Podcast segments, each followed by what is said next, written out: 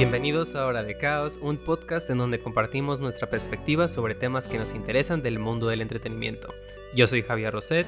Y técnicamente yo soy Jessica Flores. Y el episodio de hoy se titula Gracias por tu privilegio, pero va. Bye, me fui. La idea de este episodio básicamente se deriva de la pregunta ¿qué derecho creativo tienes para contar historias que no te pertenecen? Estas historias pueden ser de cultura, género, sexualidad, raza, de lo que sea.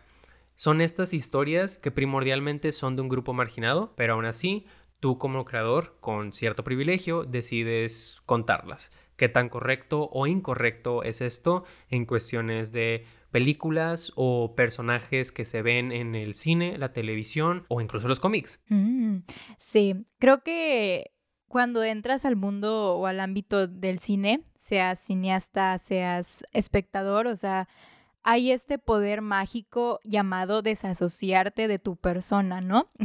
Entonces, creo yo que un buen cineasta para escribir una buena historia tiene que también tener ese como habilidad de saber cuándo desasociarse de su personalidad, de su identidad y dejar a un lado como que los prejuicios para poder investigar bien su historia y contarla apropiadamente. Sin embargo, o sea, hay muchos cineastas que sí, creo que ni siquiera investigan, o sea, ni siquiera se dan la oportunidad de, conocer realmente lo que quieren contar y pues terminan haciendo una vil y cruel basofia, to be fair.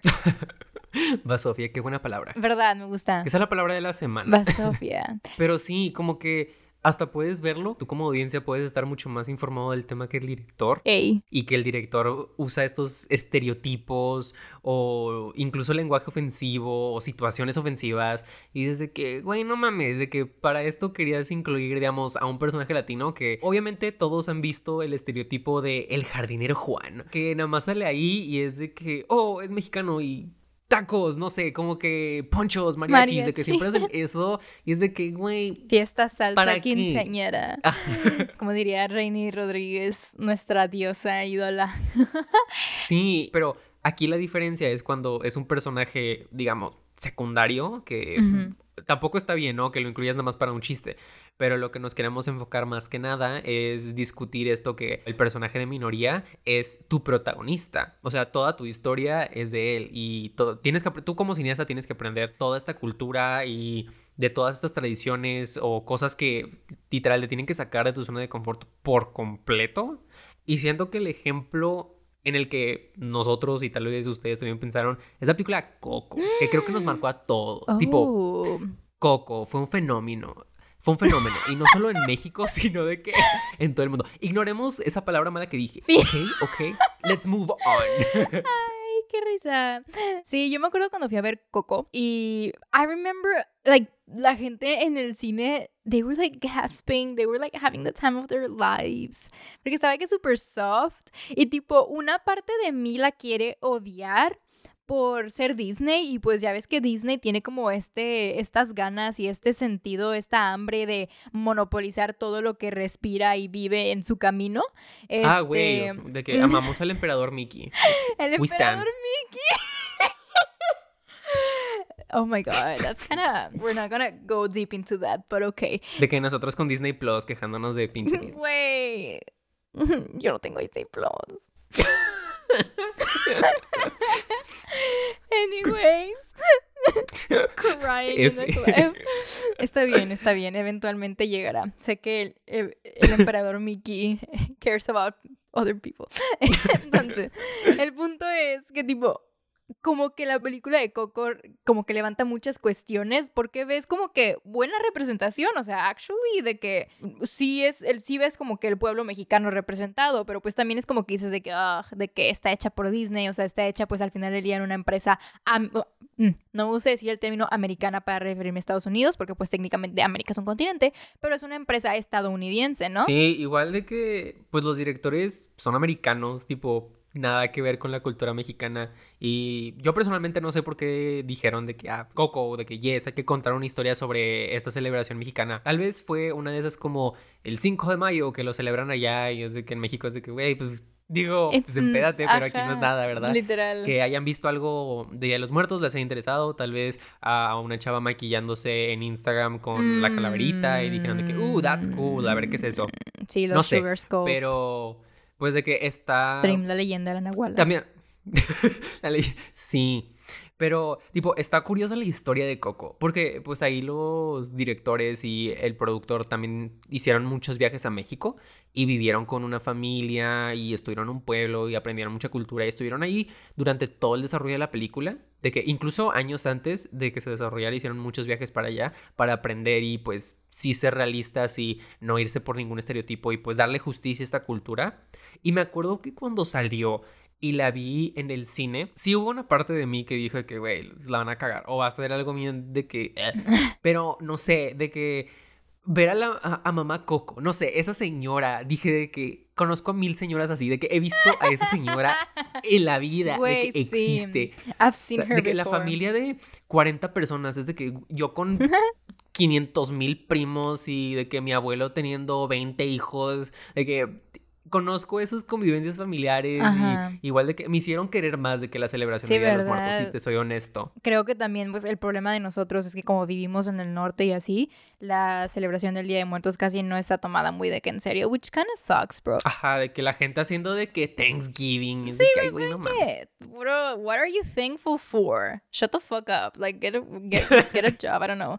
Entonces como que, o sea, el no sé, como que también es bonito ver la película porque pues sabes o sea, no sé, como que hace feliz a, otras personas, ¿sacas? Sí, igual de que el mensaje, Pixar siempre sabemos que te va a manipular para que llores al final, mm. pero esta película siento que a lo largo te presentaba una cultura realmente hermosa y como mexicano que a veces como que nos queremos americanizar mucho. A mí sí me hizo sentir orgulloso de ser mexicano, ¿sabes? Como que México, las películas que ves, porque son las que se promocionan, son mucho de crítica social y ver lo que está mal en, en el país. Pero está padre ver una película que literal celebra México de principio a fin y que tiene un muy buen mensaje, ¿no? Y en esa época igual salieron varias otras películas sobre el Día de los Muertos y es muy interesante discutir la diferencia de esas películas, porque años antes había salido la película de Libro de la Vida, que es una, que es una colaboración entre Estados Unidos y México, y también España, ¿no? Mm, I don't know, I guess. O sea, es que el problema con esa película es que la hicieron de tal manera que está como que el setting o la... Mm, ¿Cómo se dice eso? De que, vaya, está localizada en México, técnicamente, pero la hicieron de tal manera que es muy como española, o sea, es muy como... ¿Cómo se llama? ¿Tauromanía? tauromaquia, lo de los toritos, bro. Que, hay escenas de toros. No sé cómo se llama esa cosa, tipo we don't we don't support that. Toreros. no, en la pues. práctica. Oh, de que tres horas hablando de una cosa y otra. De que cómo se llaman los toreros. Güey, se llaman toreros. No, bro, I'm sure. Okay, that's not the point. Matadores, matadores. The point is different. The point. El punto es que, tipo, esa es una cosa que es más como tradicionalista de España. Ajá y la incluyeron a pesar de que lo querían hacer de México. Entonces como que era de que, um, do you really know like what the fuck is happening here? Because like I don't see like the correlation, it's just not there. Ajá, y aparte, si te das cuenta, el cast es como 90% americano. Tipo, de los protagonistas, el único mexicano es Diego Luna. Mm. Y luego está de que Channing Tatum y Ice Cube. de que ellos que tienen que ver una película sobre el Día de los Muertos, ¿verdad? Pero X es otro tema. Y aparte del libro de la vida, que fue como una coproducción, pues ahí tenemos el literal la película se llama Día de Muertos, mm. que esa sí fue una película 100% mexicana que salió el año pasado. De animación. Si no me equivoco. Esa película fue la película inaugural en el Festival de Guadalajara, que la vimos cuando fuimos. Y mm, bueno, se queda corto decir lo mala que está esa película. Nos salimos de la sala. Nunca me había salido una película. Vimos como el tipo draft, o sea, no fue como la película completa, pero sí, sí, no estuvo muy buena que digamos. Tipo, porque está, estuvo muy curioso, porque como que si estaba la animación y así, y lo que decían es que, que los actores de voz eran los que no estaban como terminados, que aún podían cambiar y que así. Pero aún así, la película estaba muy de que, what the fuck, de que la estabas viendo desde What the fuck. Esta es mi cara cuando, what the fuck. Literal, digo, como que quisieron mistificar el Día de los Muertos y meterle cosas que se sentían más como fantasía medieval, no sé, estuvo muy curioso las decisiones que tomó esa película. No me acuerdo. Pero, ok, de, no sabía que el Día de los Muertos podías tratarlo de esta manera, pero pues ya, ya, quien sea. pero pues aquí vemos de que como el mismo tema lo tratan tres producciones diferentes. Una 100% mexicana, una coproducción y una 100% americana. Y cómo pueden tomar un mismo tema. Y en lo personal, de haber visto solo de que Libro de la Vida y Coco, bueno, y pues Día de Muertos, pero no la cuento porque, pues, ¿qué vimos? De que media hora, 40 minutos. y de esas de que la que sentí más fiel a la cultura y el amor a México fue Coco.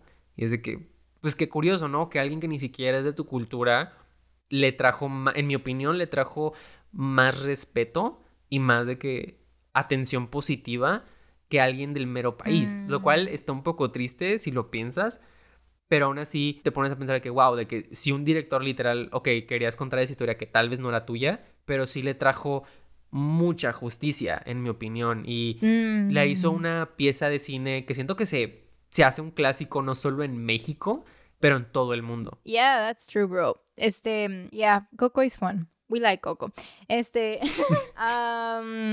supongo que también va muy de la mano como que como el espectador como que busca una representación en pantalla. Creo que ya hemos hablado de esto en otros temas, eh, de otros podcasts, no me acuerdo cuál, Creo que, por ejemplo, en el del arco iris del cine, dijimos mucho de cómo. Y las mujeres. Ajá, de que los medios, o sea, te muestran un portrayal que hasta cierto punto estereotipado de cierta comunidad. vamos a decirlo, ¿no? De que de, la LGBTQ community, que es muy de que el, trope este y así. Y, y cómo te das cuenta cuando ves de que la filmografía de quién hizo la película, que pues el, el cast realmente es de que personas heterosexuales. Y es como esta problemática que, que viene y es de que de qué me sirve tu representación si no me la vas a hacer de que real, o sea, real, sacas, y me vas a mostrar como que tu forma machista y como que homofóbica hasta cierto punto de, mostrarla, ¿no? Por ejemplo, un caso que podríamos discutir sería el de Call Me By Your Name, este, que es una de las películas como que más conocidas que incluya una pareja homosexual en pantalla. I mean, their relationship is like weird and fucked up, pero... Ajá, de que ignorando la edad. The point, aparte como que el final es medio abierto en la película y en el libro está que weird. Eh, es que tipo secuela, de que el libro tiene una secuela. no en la secuela. está weird. pero... El punto es que em, mucha gente como que le preguntaba, el director es Luca Guadagnino, ¿cómo le dices tú? ¿Guadagnino? Guadagnino. Según es Guadagnino, porque es como... Eh, Ajá, Luca. Ok, el, tío Luca, vamos a decirlo así. el punto es que mucha gente, muchos de que cuando le hacían entrevistas al tío Luca, le decían como que, güey, pero no te hubiera gustado que, o sea, que Oliver y Elio hubieran sido interpretados por actores que realmente fueran parte de la comunidad, porque pues, as far as we know, Timothy Chalamet es de que heterosexual, and as far as we know, Armie Hammer has a wife. As far as we know. de que wink, wink. Entonces, lo que este hombre dice, que a mí se me hizo muy interesante, es como que él dice, yo no estaba casteando de que según tu sexualidad, o sea, ¿quién soy yo para ponerme en la silla del casting y decirte, tú qué eres, sacas? Como que él decía de que para mí eso es irrelevante si yo lo que estoy buscando es a alguien que interprete a Oliver como Oliver. Entonces, como que surge esta cuestión también de, por ejemplo, eh, pues por una parte está darle la visibilidad a la comunidad y por otra parte, pues también es de que incluir a la comunidad en el proyecto, ¿no? Porque puedes dar visibilidad apropiadamente y puedes dar visibilidad de manera como que genuina, que se sienta bien, o sea, que no se sienta como que estás de que, como que pushing it.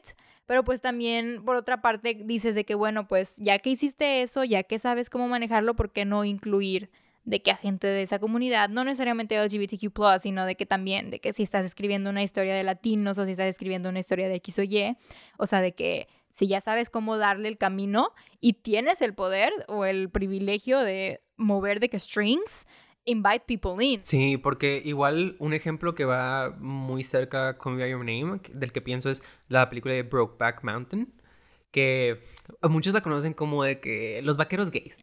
es esa película. make it gay Pues esa película fue muy popular porque reveló un poco de homofobia en la academia, ya que no ganó mejor película. Y ganó una película que literal nadie se acuerda qué película es. Y todos dijeron que la, robaron porque la academia no le quería dar el premio a una película que tratara sobre LGBT people. Ah. Pero esa película lo mencionamos en el episodio del arcoiris del cine, Go Stream It. En ese episodio, más o menos mencionamos como esta fue una de las películas que trajo en sí el New Queer Cinema que fue esta ola de representación mucho más real y diversa sobre la comunidad LGBT. Y pues sí, la película, los protagonistas, ninguno de que de lo que se sabe es de que gay o LGBT y el director pues tampoco lo era, ¿sabes? Como que les gustó, al director le gustó mucho la historia y que estaba basada en un libro y él dijo, ah, pues la quiero producir. Y pues si lo ves de que nadie involucrado ahí, pues es parte de la comunidad antes o ahora, pero esa película sí logró mucho para darle visibilidad a la comunidad. Claro, luego están los actores diciendo que no es una película gay, que los protagonistas no, eran gays, que solo se amaban y que no eran gays necesariamente. Y es de que, güey, shut up, de que sí son gays, de que ya. We know it. ¿Sabes? Y luego está de que Luca en la de Call Me By Your Name, que él desde un principio tipo él siendo LGBT, que quería contar una historia en donde ser LGBT no es la historia, ¿sabes? Brokeback Mountain sí es mucho eso de lidiar con la sexualidad, sí, sí, sí, pero Call Me By Your Name intentó tratarlo más como una historia de amor, pues normal, ¿no? Totally, como que tienes razón en esa parte de que hay muchas historias donde, y eso creo que es de que clave que envuelve como que hasta cierto punto la pregunta inicial de cuándo sí, cuándo no puedes usar tu privilegio, digámoslo así. O sea, yo soy fiel creyente de que if it's not your story to tell, don't tell it, pero sé que eso sería, o sea, de que limitar a otros a contarlas sería como que hasta cierto punto censurarlos y la cosa. Y llevo una clase de legislación and it's too deep to talk about that. So we're not gonna do that. El punto es que tipo, o sea, yo creo que cuando tu tema principal va por otro lado, que no sea como que exponer las problemáticas del día a día de la comunidad you're fine to go, ¿sabes? Sí. De que es entendible como lo que decíamos en el podcast de las mujeres, ¿no? Que tú me preguntabas, no me acuerdo si lo dijimos en vivo o afuera. No, sí, sí, sí, creo que sí te lo pregunté. Este, lo de que dijiste de que entonces de que si yo soy hombre solo tengo que escribir de hombres, pero o sea, no in a bad way, o sea, tipo sacas. ¿De qué fue pregunta? Y yo te dije de que, ajá, y yo te dije así como que pues no, o sea, realmente pues eso sería como que being dumb. Entonces como que siento que esto es lo mismo, ¿no? De que como que decir de que solo porque seas straight no significa que tu personaje no pueda tener una orientación sexual diferente a la tuya. Sin embargo, yo creo que si tu historia se va a tratar de ese personaje lidiando con su identidad sexual y con cómo le hacen de que ciertas de que injusticias en su vida diaria, then it's not your story. Si quieres escribir una historia acerca de, no sé, güey, de que este batillo, de que va de que, no sé, de que something else, de que quiere entrar a un equipo de baloncesto y no lo dejan entrar, and he also happens to be kind, de ok, go ahead, ¿sabes? Not me de que viendo Haikyuu, de que volleyball and shit. Wow. Digo, sí, porque a muchas ocasiones, o mínimo antes, era mucho algo de los noventas, que se veía más diversidad de todo tipo, no solo de sexualidades, sino de género, de razas, de culturas, en donde vemos muchos estos ejemplos en donde la diversidad de cualquier tipo se ve más eh, como algo exótico, como es de un director o directora que es de que está afuera y está mirando hacia adentro a otra cultura se pone mucho como de que, wow, tipo, también está mucho el estereotipo de, em, en las películas de horror, que la que sabía del demonio y cómo exorcizarlo era una señora mexicana. tipo, en Actividad Paranormal 2, que ella era la que hacía un exorcismo y así, que era como que, güey, Ok, de que por el huevo. ¿Cómo, cómo eh, es ah, ese ah, ah, ritual que hace? de que limpia el huevo. mis papás me, ajá, mis papás me lo implementaron a mí desde chiquita, de que barrer con el huevo, uno, barrer con el, el zapato, creo que es el izquierdo, barrer con un limón. Son prácticas de que. tipo, también recientemente en la película de que. igual, de que una señora mexicana les explicó de que, oh, sí, es que el espíritu de la ouija y quién sabe qué. Y es de que, um, ok, de que ese personaje solo está para explicarlo sobrenatural a esta persona de que blanca. Y es de que, ok, de que cool. O también es mucho de que comedia, como Modern Family, que hasta temporadas después lo mm. solucionaron con el personaje de Sofía Vergara, que era de, ah, era la esposa, era la trophy wife, ¿no? Y el hecho que no supiera hablar muy bien inglés era como que, jajaja, de que no sabe hablar. Y es de que, güey, tú intenta hablar de que dos pinches idiomas y, y ya, de que puedes comentar, ¿no? y son ese tipo de ejemplos que es como que, si esa es la diversidad que vas a dar, así como al ahí se va o usándola como esta introducción a algo exótico o algo que tú dices de que, ay, qué chistoso o de que, uh, me intriga, pero no voy a investigar, nada más lo voy a poner. Es como que, pues tampoco estás haciendo un servicio a nadie. Y lo peor del caso es que tipo, eh, muchas de esas, o sea, de esas veces los directores se tratan de hombres blancos heterosexuales. O sea, decimos esas características no por ofender, paréntesis, yeah, we kinda do, cierro paréntesis. O sea, lo decimos más que nada porque pues tristemente y realmente así es como funciona el mundo. Si eres un hombre, si eres blanco y si eres heterosexual, you just have the way, ¿sabes?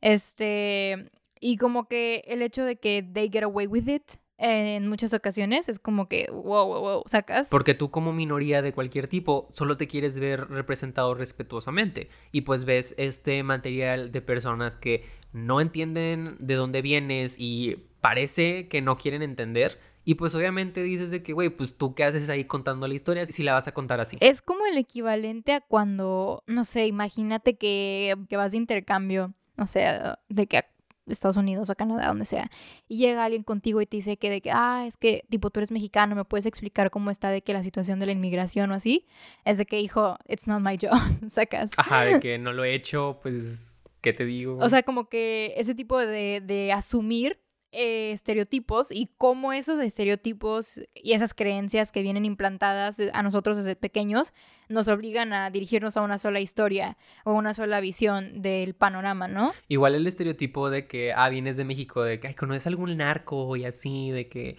siempre pasa, ¿sabes? Incluso, digamos, súper que tal vez no se dieron cuenta, pero en la película de Star Wars, ¿ok?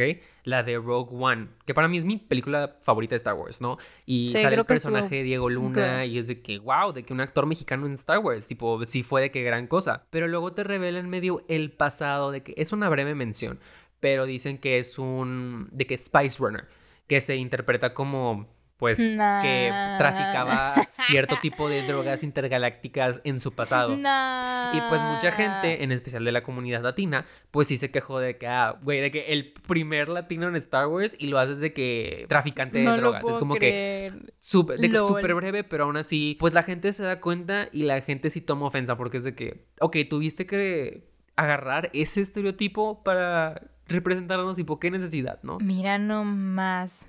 No me sabía eso. Igual otro ejemplo que, tengo sobre directores blancos ah, contando historia, que es un ejemplo que literal me cagó, me castró. Dije, mm, la gente no debería adaptar animes anymore. Oh, no, um, I know what you're gonna say. Death Note. No.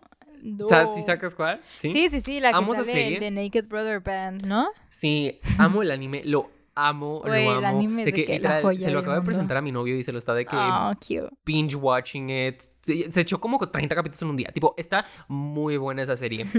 y luego ver la live action, porque hay una live action eh, en Japón que está de que pues decente, tipo, recrea mucho de lo que pasa en el anime original, pero luego está la americana con el pendejo de Nat Wolf. Y pues claro, sale de que William Dafoe, que pues, siempre nos encanta William Dafoe en este podcast. Ajá, es de que el Ryuk, de que el Shinigami. La gente que no ha visto esa serie no entiende de lo que estoy hablando, pero X es un personaje. El punto es que masacraron la pinche historia a más no poder. Tipo, muchas cosas que vienen de la cultura japonesa como los shinigamis, que son de que dioses de la muerte. Le inventan quién sabe qué mamadas, de que, oh, sí, dioses de la muerte, y luego de que, pero lo dicen a Elisa y luego agarran de que el nombre de Kira, que es el nombre de un asesino, que viene de, del japonés y le inventan un backstory bien raro de que, oh, sí, Kira, porque para que piensen que el asesino está en Japón y quién sabe qué, dice que, güey, ¿por qué no haces la historia en Japón y ya? De que, de que innecesario que le metas esas referencias a Japón cuando haces que la historia está súper pendeja, haces que los personajes originales estén bien pendejos y haces que todo lo que pase esté bien pendejo y tratas a tu audiencia como unos pendejos y literal, las partes que tenían que ver con la cultura japonesa las ignoraron por completo o les hacen como referencias para darle como un guiño a la audiencia de que, ah, leímos de que, de que vimos un de que episodio. vimos un episodio de que ah, literal así estuvo y luego te vas a otro ejemplo que ese sí fue un poco más conocido controversial que fue Ghost in the Shell la película con Scarlett Johansson donde su personaje interpreta a una mujer asiática, en donde el personaje sí es asiático, pero tiene la piel de Scarlett Johansson. Lo mismo pasa en Oh. la serie de Altered Carbon, que es de Netflix, que la acaban de cancelar recientemente, sad, sad, donde el personaje principal, que no me acuerdo cómo se llama el actor, pero es un actor americano, que reencarna, pero su versión original es un hombre japonés. Así que el hombre japonés reencarna un hombre blanco. Y, Ah, el nom- ok. y, y siguen de que usando el nombre original. Así que pues sí está medio raro. Pues es como, es esto del, del concepto del whitewashing. Literal es eso, o sea, Sí. cuando también lo que la de la peli mira yo no la vi pero me acuerdo que la, me, la, me dijiste en algún punto de la vida lo de la película de Avatar Oh, sí. Ah, sí, esa estuvo fea. I don't know about that tell you tell the story Bueno, bueno, la historia de Avatar es que, pues obviamente, la serie Amazing de las mejores series animadas en la historia, por favor, aunque no les guste las series animadas, háganse un favor y vean, vean esa serie, está muy buena. Y pues bueno, los escritores de esta serie se basaron mucho en las culturas asiáticas, no solo de China, sino de que Japón, India y así, pues de que por todo... tipo Asia es Ajá, de que Asia por completo. continent. Y cada una de las cuatro tribus, que es de que aire, agua, fuego, tierra, representa una de esas culturas. Ok, Hasta ellos dicen de que, de que la tribu del agua es esta. Y Ang, que es el principal, que es de la tribu del aire, él representa de que a los budistas y ahí. Y como que ahí se va de que yendo. Pero luego Ok. hacen el live action con M. Night Shyamalan. ahí pues el del sexo sentido. Y primero que adaptan una temporada de como 25 capítulos en una película de 90 minutos, que es de que a quién se le ocurrió, pero bueno. Y que todos los personajes principales, en lugar de ser interpretados por la etnicidad en las que se pensó originalmente, son interpretados por actores blancos. Y todos los protagonistas, que en la serie parecen como los blancos, ¿no? Aunque tal vez no son blancos de que necesariamente por la etnicidad de la serie, pero pues sí, se ven como los únicos blancos de la serie. Y pues ellos son interpretados por de que actores hindú, de que toda la Nación del Fuego, que son los malos, son de que actores hindú. Lo cual está extraño que los actores blancos sean los buenos y los actores hindú son todos los malos. Y en especial cuando lo piensas que el director pues tiene descendencia hindú, así que pues tú pensarías que Oh, no se iría por ese lado. Pero incluso los fans fueron los que dijeron de que, güey, de que qué hace de que una chava rubia interpretando a Katara, Sí, ¿verdad? Katara, un personaje moreno en la serie, que yo siempre pensé que Katara era mexicana, honestamente. dije, la tribu del agua, que son de que casi todos morenos, dije que, ah, son mexicanos. Dime cómo se ve el dibujito. ¿Cuál dibujito? O sea, el de ese personaje, güey. Porque creo que sí sé cuál dices, pero no sé si sea. O sea, es el que usa de que.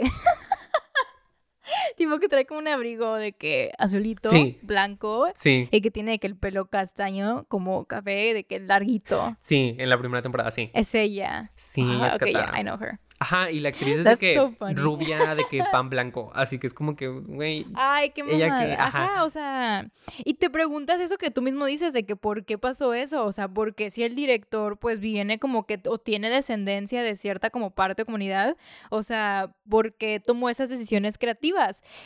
Y pues todo se responde con lo que nos mueve a todos, querramos o no, el dinero. Este, mm, yeah, it's a thing ya. este lo que vende y lo que no vende o sea como que eso ese concepto em, creo que es de que un punto muy dominante en cuestiones de como que cuando tú creas tu historia. Yo hace poquito tuve que hacer un ensayo para una clase, ¿no? Y se trataba precisamente de esto, de que cuando sí, cuando no debes contar una historia, o sea, X o Y, ¿no? Y yo le preguntaba de que a mucha gente, así como que, oye, ¿tú qué opinas de esto? Y como que todos me decían de que, este, pues es como que inevitable que tipo alguien que no pertenezca a cierta comunidad quiera contar una historia de eso, o sea, siempre y cuando lo hagan bien, pero el problema es, y esto se me hace muy interesante porque todos se pusieron de acuerdo literalmente, me dijeron la misma palabra, todos me dijeron de que cuando monetizan de algo, ahí entra un problema. ¿Por qué? Porque es como que mi comunidad, mi identidad, mi X o Y no es de qué dinero para ti. O sea, no debería de ser como que tu billetera. Porque mucha gente dice, o sea, tiene como que ahora es este concepto, ¿no? De cómo mucha gente critica hoy en día las producciones o todo, literalmente todo, de que es, de que, ah, de que tienes que tener por lo menos una persona que no sea blanca, este, para que sea diverso, o así, ¿no? Y como todos critican eso. Entonces, como que el hecho de que... Que es de que el one black friend, que es como ese estereotipo que había en las películas. Sí, sí, sí, o sea, ese tipo de, de cuestiones que es como que las producciones dicen como que, uff, ok, ya incluye un latino, we're good to go. Tipo, sacas. Bueno, y luego ves el ejemplo de Black Panther, que ves el póster y son puros ah, actores de descendencia afroamericana. y luego ves de que ahí chiquitito al actor de Andy Serkin y Martin Freeman. Y pues la gente se enojó. Tipo, si hubo gente en línea que fue de que, ah, de que, ¿por qué? Sí, de que literal, de que it's in the fucking title. Tipo, las historias en África, tipo, no mamen. Y pues incluso los actores dijeron de que les preguntaron de que, ah, cómo se siente trabajar en un set donde ustedes son la minoría. Y ellos sí admitieron de que no, pues se siente raro que pues soy el único blanco aquí. Pero pues también empatizaron de que, ah, pues así se deben sentir ellos en producciones donde solo aceptan a un actor con descendencia afroamericana. Ajá. Y pues como para ellos puede ser incluso incómodo, tipo estar en una producción donde sabes de que tú eres la minoría y si tú te quejas o puedes parecer entre comillas malagradecido, fácil te cambian porque dicen de que ah, es un rol de minoría y casi no existen esos roles, así que cualquiera lo va a tomar, así que tú tienes que estar agradecido. Y es como que una mentalidad que sigue y por suerte ahorita mínimo se está viendo como cierto cambio por más diversidad porque literal, sacaron una encuesta donde decía que las producciones que no tenían un cast o una, un crew diverso sí hacen menos dinero que las que sí intentan tener un cast y un crew que es diverso. Sí, definitivamente. O sea, creo que también como que todo esta, este sentido de... Espérame, ¿qué iba a decir? Se me fue el pedo. Ah, I had, I was gonna say something amazing. Remember. No, I forgot. No. Simba. Fuck. Remember. No dice eso, ¿verdad? ¿Cuándo? Dice otra cosa. Ay, no sé por qué me acordé. Ay, ¿por qué me acordé de eso? ¡Ah, Moana! Ah, ok. Yay, no la he visto. Date. ¿No has visto Moana? No, güey, está en mi lista de Disney Plus. Oh my god. Ok. Bueno, un caso interesantísimo de, de esto de como que monetizar como que una cultura o como que disfrazar esa monetización con como diversificación. No, no es diversificación. What's, what's the word? ¿Qué estamos diciendo? Representación. Representación, sí. Ok, como que todo este concepto de disfrazar la monetización con representación a una cultura, lo podemos ver con Moana. Porque yo a Moana le veo también, igual que Coco, muchos pros y muchos cons. Para empezar, o sea, I have to, to point out que cuando vi Moana a mí me gustó mucho. se me hizo muy cute. Tipo, estuve obsesionada con la canción de que for like an entire month, not gonna lie. Wow. Este, I know, it's really cute. El punto es, el punto es que tipo, hay muchas controversias con esa película. Porque primero que nada, los directores, dos hombres blancos, ¿no? Y ellos van con Disney, o sea, pichean la idea y Disney le dice, ah, súper bien, de que go ahead, pero primero de que ve a investigar, ¿no? De que te pagamos un viaje, ¿no? A las Islas Polinesias, investiga más o menos cómo está el pedo y ya regresas y me dices que tienes. Ok, se van, investigan, hacen su merequetengue por ahí, regresan, hacen la película, este... Y luego después como que sale y pues mucha gente está como que wow, de que muchas gracias, de que tipo ahora, de que muchas niñas de que de esta cultura, de, este, de esta comunidad se pueden identificar, de que no sé qué, pero mucha gente estaba muy enojada porque muchos decían como que this isn't really accurate, o sea, como que decían de que esto no, tipo, no le veo como que el esto. Y luego después sale otro caso súper controversial, súper mal plan de parte de, de la empresa de Disney como tal, donde sacan a la venta este, una manga, así como de, de esos de mangas de tatuajes falsos, ¿sabes cuáles? Que son como telas. Sí, sí. Pero son de los tatuajes del personaje de Maui. Que pues al final del día esos tatuajes tienen un simbolismo, un significado para esa comunidad. O sea, significan algo, o sea, son importantes. Y el hecho de que Disney fue tan descuidado, tan de que descarado de lanzar a la venta eso, te dice como que, mm, entonces realmente no querías de que mostrar o dar a visualizar mi cultura, o sea, solo querías monetizar y apropiarte de mi cultura. Regresando a Coco, el mismo caso que se creó una controversia en México mucho antes de que saliera la película, en donde Disney anunció que quería darle copyright a la palabra de Día de Muertos para usarla como en promoción y así.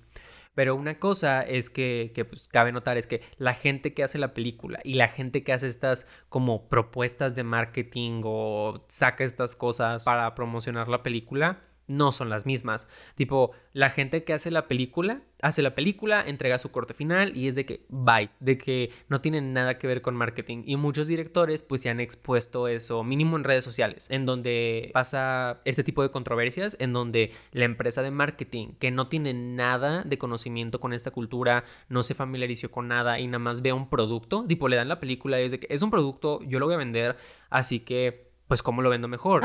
Pero no piensan con esa empatía de, ok, tal vez no tenemos que vender esos tatuajes que tienen relevancia cultural para esta cultura a la que no formamos parte, ¿sabes? Mm, y ellos no van a pensar en eso porque no es su trabajo pensar en eso, lo cual también es como un error. Siento que es algo que, digamos, Disney les tuvo que decir que, a ver, este es un tema ya de por sí delicado, tipo que ellos hagan la historia, así que ustedes por favor piénsele un poquito antes de hacerlo. Claro, Disney tuvo que aprobar estos disfraces, los cual también es un error de su parte, pero en otras cuestiones de marketing, de cómo se vende esta película y lo de monetizar, siento que ya es cuestiones de lo que haga el equipo de marketing, bien o mal que le puede dar justicia o puede perjudicar una película por completo, porque tú como director o como escritor o como productor, tú quieres contar una historia, tú quieres dar un mensaje, quieres dar un discurso, quieres crear arte, pues. Pero marketing quiere vender. Es, y e, esa es lo, la realidad, la triste realidad. Tipo, tu arte, ellos le hacen como quieren para que el público la vea. Y ahí es donde podemos encontrar muchos de esos problemas porque no hay comunicación efectiva, no hay nada de empatía o la que hay es como muy vaga y no se aclaran muchas cosas y pues al final del día causa muchos problemas. Sí, fíjate que yo también este semestre he estado llevando una clase de publicidad, como que la maestra siempre nos dice de que, güey, aguas con lo que hagas, porque literal todo, de que pequeño detalle que muevas, de que ya, ya estás diciendo otra cosa. Sí. Entonces como que creo que eso mismo, tanto así como en ese tipo de, casos de marketing, o sea, de que cuando lo de los tatuajes estos de, Moana o de que Disney queriendo apropiarse el Día de Muertos y la cosa, o sea, siento que aplican tanto en, el departamento ya de distribución o de marketing y tanto aplican como en, en el proceso de, del guion. O sea, ¿qué parte vas a incluir? Y tampoco se trata de estar como que sumamente cuidadoso porque eso ya quiere decir que hay algo mal. Este, solo que como que sí es de que yo siento que al momento en el que estás pensándole de más en qué decir, por ejemplo, si estás escribiendo una historia de algo que no te pertenece y ya estás pensándole mucho, entonces no la hagas, porque eso quiere decir que tú sabes que no, no debes escribir de eso, ¿sacas? Ajá, que es como que, ah, no la quiero cagar de que qué palabra ofensiva puedo decir que no debería decir, tipo, todo ese rollo es como que, güey, ya no te metas en esa, de que sos, de que se cancela, por favor. Exactamente, porque pues al final del día como que lo que tú dijiste, ¿no? Una, una, película quiere contar una historia y pues de qué sirve una historia de la que nadie se puede identificar. O sea, por ejemplo, con Parasite, We Love Her, Our Queen. Este, es muy increíble ver cómo el director tipo Bong Joon-ho, de que hizo su película, está de que Korean Centered, mucho del trasfondo de la película es coreano, o sea, sin vaya, si entiendes un poquito de la cultura coreana y de que muchos conceptos y bla, bla, bla, o sea, la película te da de que 10 veces mil más sentido, ¿no? Pero algo muy cool es como que ellos decían así como que tipo la historia la puedes ver en todas partes del mundo y te puedes identificar con ella, ¿no? Exacto, es universal. Ajá, es universal. Entonces como que siento yo que eso es lo que deberían de hacer los cineastas de hoy en día, como que no me quieras vender a mí, o sea, de que tú, hombre blanco, heterosexual, no me quieras vender a mí una historia de una pareja homosexual si nunca en tu vida te van a aventar la madre de que en tu familia, en la calle, no sé dónde, sacas cómo. Sí. Como que incluyelos, escribe acerca de ellos, de que pones una historia, pero no la hagas céntrica a problemas que no te corresponden a ti. Pero incluso hay que mencionar que pues sí puede haber ejemplos en donde un escritor haga a un personaje que no se relaciona nada, que puede ser de una minoría, y los haga muy bien. Un ejemplo que se me viene a la mente porque es de que ahorita está de que booming por completo, es el personaje de Spider-Man, pero la versión de Miles Morales que tiene descendencia afrolatina. Ah, tipo, su papá es afroamericano y su mamá es de Puerto Rico, si no me equivoco. Y el escritor, Brian Michael Bendis, es americano, es blanco, tipo, no tiene nada que ver. Y pues claro, puede haber ciertas subjetividades que hace el escritor. Por ejemplo, que pone esta dinámica de que Miles tiene a su papá que es policía y luego su tío es un criminal. Y él está en esa crisis de que voy a este lado o este lado y se enfocan bastante en lo de que su tío es un criminal, lo cual sí es un problema de la comunidad, pero es un tema delicado en el que él sí tuvo que investigar antes de escribirlo. Pero llegó cierto punto donde ya se volvía mucho un personaje que dependía mucho de la cultura en la que vivía. Y igual de que la comunidad, que era un adolescente en Harlem y así. Así que, pues Marvel, Marvel Comics decidió traer a escritores que se apegaran a esas culturas y que fueran partes de esa minoría para darle más realismo a la historia.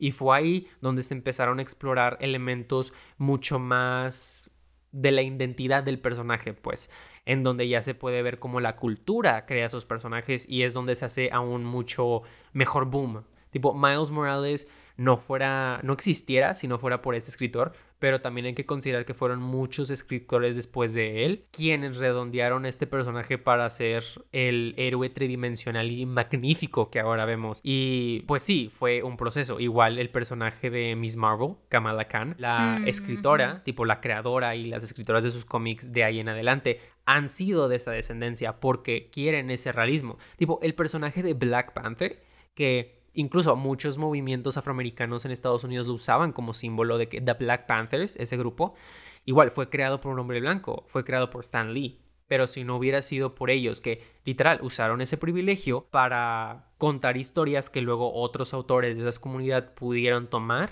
y pudieron redondear para crear los personajes tan icónicos que conocemos hoy en día. Y para mí eso es como una persona puede usar su privilegio.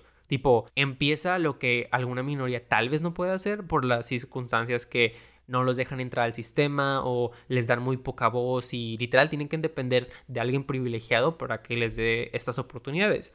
Por ejemplo, el show uh, One Day at a Time Está Netflix, véanlo. Es de una familia cubana que está en Estados Unidos. No me acuerdo, creo que en Nueva York. Y pues el grupo de escritores son literalmente latinos. Creo que son como 90% latinos. Y se nota, literal, los chistes que, por ejemplo, la hija va a agarrar un pote de yogurt y lo abre y son frijoles. Tipo, ese tipo de chistes es como que, güey, sí, así es la vida. Tipo, obviamente es porque pues son de esa cultura y pues conocen esas cosas. Pero la showrunner, o sea, la creadora del show, ella se explicó como un amigo blanco suyo tuvo que abogar por ella para que le hicieran el show y que muchas historias tratando de temáticas latinas la productora no las quería hacer porque no pensaban que iban a vender. Mm, sí, regresando al tema de si vende o no vende. Sí, de que vende, no vende. Igual de que tú para quieres pichar algo, literal tienes que apoyarte con alguien privilegiado. Y obviamente si hay gente privilegiada que sí te quiere ayudar, tiene intenciones buenas. Y como que eso es lo que alguien quiere, ¿no? Que no quieras más barreras, quieras que alguien que tengas oportunidad de ayudarte te ayude y que te dé esa voz que tal vez antes no pudiste tener. Wow, sí, sí, oye, qué buen ejemplo ese. Este, el, de One Day at a Time, ¿verdad? Sí. Este, está cool porque sí encapsula como todos los puntos que hemos visto a lo largo del podcast. Creo que hemos mencionado muchos puntos así como que, o sea, pues realmente al final del día nadie conoce mejor tu identidad que tú, ¿verdad? Sí. O sea, y todos, todos vivimos nuestra identidad de diferentes maneras. O sea, tú eres mexicano, yo soy mexicana, but we live it differently. O sea, y creo que es como que eso es lo bonito también de la diversidad. O sea, que una película nunca va a ser la misma si realmente escribes lo que ha sido tu vida a través de esa identidad, ¿no? El problema es cuando estos directores que no han vivido por eso quieren apropiarse de esa historia solamente porque quieren como que ya sea causar controversia, causar un tema de conversación, como que quererse ver woke, entre comillas. Este, y pues es como que nadie te está impidiendo escribir esa historia, solamente te estamos pidiendo que como tú ya tienes voz y voto, o sea, dejes como que a otros que no lo tienen, de que tomen su oportunidad, como el ejemplo este de One Day at a Time, de que la chava de que traía su historia y el otro vato le dijo de que I'm gonna help you, pero es tu historia y no se apropió en ningún momento. Exactamente, tipo, tal vez, ok, tiene un producer credit, pero, ya de que la historia pues es de ella y es de los otros escritores y escritoras que pues ayudan a contar esta historia sobre la experiencia latina en Estados Unidos. Y bueno, y también está como que esta temática de si eres un POC writer, o sea, de que person of color, así se le pone medio en Hollywood, de, o sea, eres de una minoría, pues. Ese tipo de escritores se les agarra para que escriban de su cultura. Una medio controversia que hubo fue un artículo que no sé quién sacó, no sé si fue Variety o New York Times. X no fue, fue un lugar como medio grandecillo, donde decía que los POC writers no querían escribir solo de su cultura. Y en Twitter muchos escritores que sigo, que son de que, pues de minorías, si estaban diciendo como que era una mamada, tipo esa noticia, que tipo, tú como minoría, obviamente quieres incorporar tu cultura, quieres escribir de tu cultura, pero también quieres escribir otras cosas, tipo, no quieres que te metan en esa caja donde, ok, eres minoría, solo puedes escribir de minoría, ¿sabes? Ah, Porque, como dices, no se pretende censurar a un escritor si quiere incluir un personaje que no se apega a su propia identidad, pero igual como minorías no quieren que te sigan tratando como pues la minoría que solo puede hacer una cosa, pero tampoco quieren dejarte como que no te vamos a dar estos roles porque tú estás diciendo que quieres diversificar, como que te lo ponen mucho como o esta o la otra. ¿Sabes? Sí, sí, sí. Que apenas te dejan sentarte en la mesa y ahora te dicen de que, ok, ¿quieres sentarte al fondo de la mesa o a la cabeza de la mesa? Tipo, de qué lado de la mesa quieres estar. Y tú de que, güey, pues me puedo mover. Ajá, de que, güey, pues me puedo mover dependiendo del proyecto que me interese a mí como creativo. Tipo, mi identidad sí es parte de mí, pero no es todo yo, ¿sabes? Y siento que es algo muy importante que muchos de Hollywood o del mundo no entienden, ¿sabes? Como que eres más que tu cultura pero tu cultura aún es importante y la quieres ver bien representada. Eso es muy cierto. O sea, hay, hay muchas historias, entonces como que tipo you're free to tell, o sea, esa es la magia del cine, de que es como decir de que, güey, pues no necesitas ir al espacio para escribir de que una película sobre el espacio, sacas, tipo, no creo que los directores que hagan de que esas películas vayan al espacio, de que, um, let me go to Mars real quick, o sea, pero se trata de investigar y como que ponerse al tanto de las cosas y la situación y pues es lo mismo, o sea, de que si vas a hacer una historia, hazla bien, o sea, cuéntala bien, tipo, no la cuentes nada más por tus, ¿sabes? Por tus huevos. Thank you, sí. Y esta fue su hora de caos. Esperemos les haya gustado el episodio y se suscriban. Recuerden seguirnos en nuestras redes at hora de caos. Los esperamos la siguiente semana con el episodio que se titula El rancho del cine. Oh, damn. Cut.